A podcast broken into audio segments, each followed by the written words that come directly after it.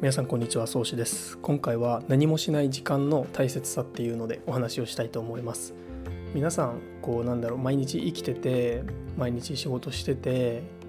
平日はそんなにこう時間が取れない人はたくさんいらっしゃると思うんですけど、まあ、どんなに忙しい人でも土日の数時間ぐらいは時間取れたりするじゃないですか。ででもこう最近 SNS 特に Twitter ですよね。見てると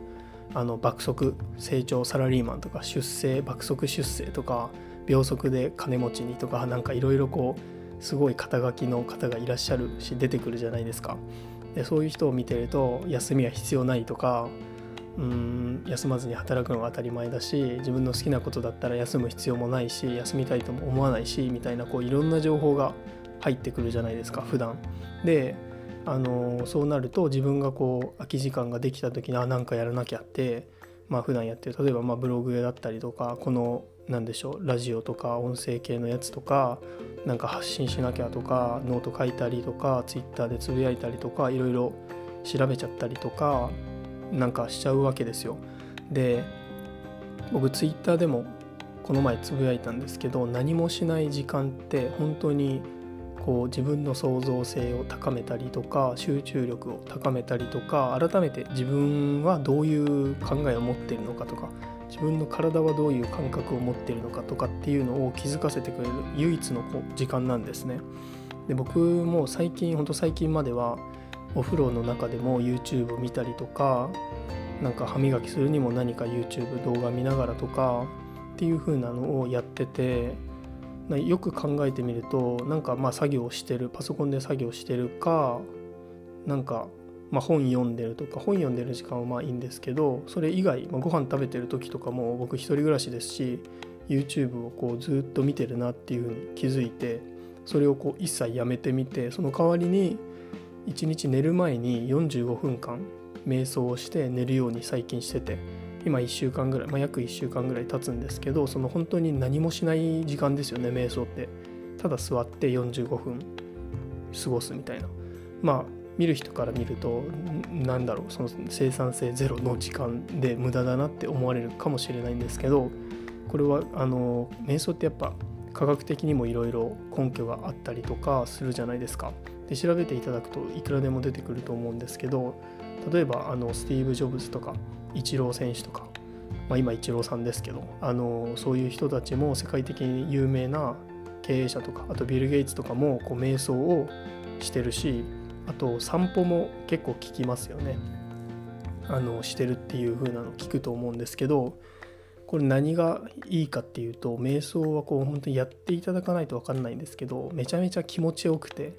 なんならマッサージよりこっちの方が気持ちいいしなんか続けていると僕ほんと1週間目ぐらいなんですけどまだ。でも3日目とか4日目ぐらいでもうなんか気持ちいいっていう感じになってもうちょっとしていたいなっていう風になったりとか何か改めて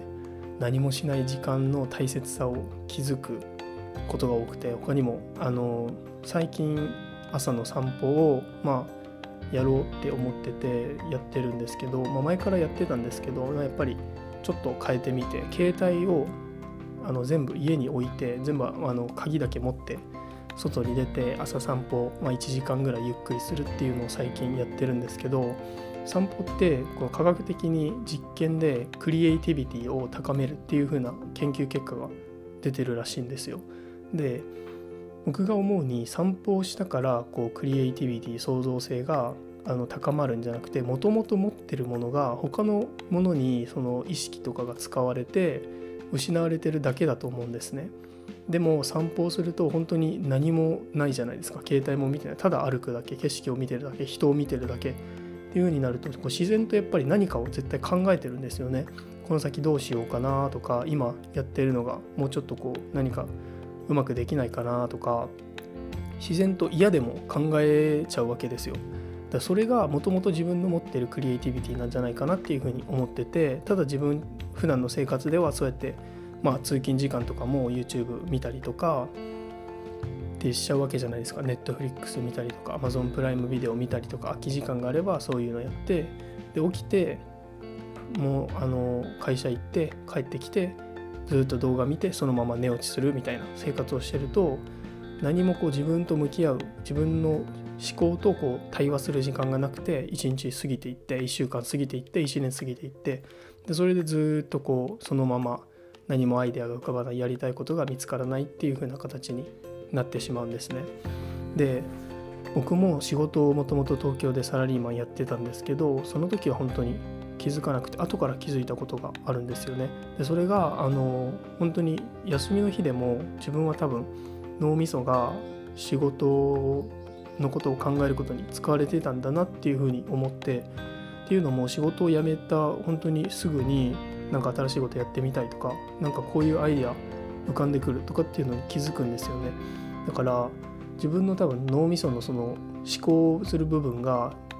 にこうすっぽり仕事の部分が抜け落ちて余裕ができたわけじゃないですか。そこにこう新しいアイデアが生まれてきたりとかするんですよね。で休みの日にそんなに僕仕事に追われてたわけでもないし考えてないとは思ってたんですけどやっぱり心のどこかではああ明日から仕事かって絶対思ってたんですよ。それってこう新しいアイデアを生むためには完全にその無駄な思考じゃないですか。だからその何も何もしない時間本当にまあ仕事辞めて何もしない時間って作れたし作ったし作らないとダメだなって最近も特に本当に思ってて何か新しい挑戦をする前には必ず自分の思考と向き合う時間何も本当にしない時間ただ座ってるただ歩いてるもう携帯もパソコンもどっかに置いて自分で考える時間っていうのがこんなにも大切なんだっていうのにやってみて気づいたので皆さんねあの最近最初に言ったように Twitter とかですごい人とかいっぱい出てきて YouTube とかでもすごい人たちがいっぱい配信してて何もしない時間があると自分が置いていかれちゃうんじゃないかって思っちゃうと思うんですけど実際僕もそういう気持ちはあったんですけど実際に何もしない時間を作ってみるとそっちの方が自分集中できるしこう、まあ、パフォーマンス上がるんじゃないかなっていう風に実際上がってるかなって集中力も高まってるんだって思うし頭冴えてるなって思うし体もあの瞑想してて睡眠の質も全然変わってきたしだから何もしない時間のこう贅沢さ一番贅沢な時間の使い方だなっていうふうに思ったので皆さんもあの周りのこう意見とかに周りの凄さに騙されずに、まあ、その人たちがすごいのはすごいんでしょうけど自分は自分で自分の何もしない時間自分の思考と向き合う時間っていうのを作って新しい挑戦をどんどんどんどん毎日積み重ねていってほしいと思っています。ということで今回は以上になります。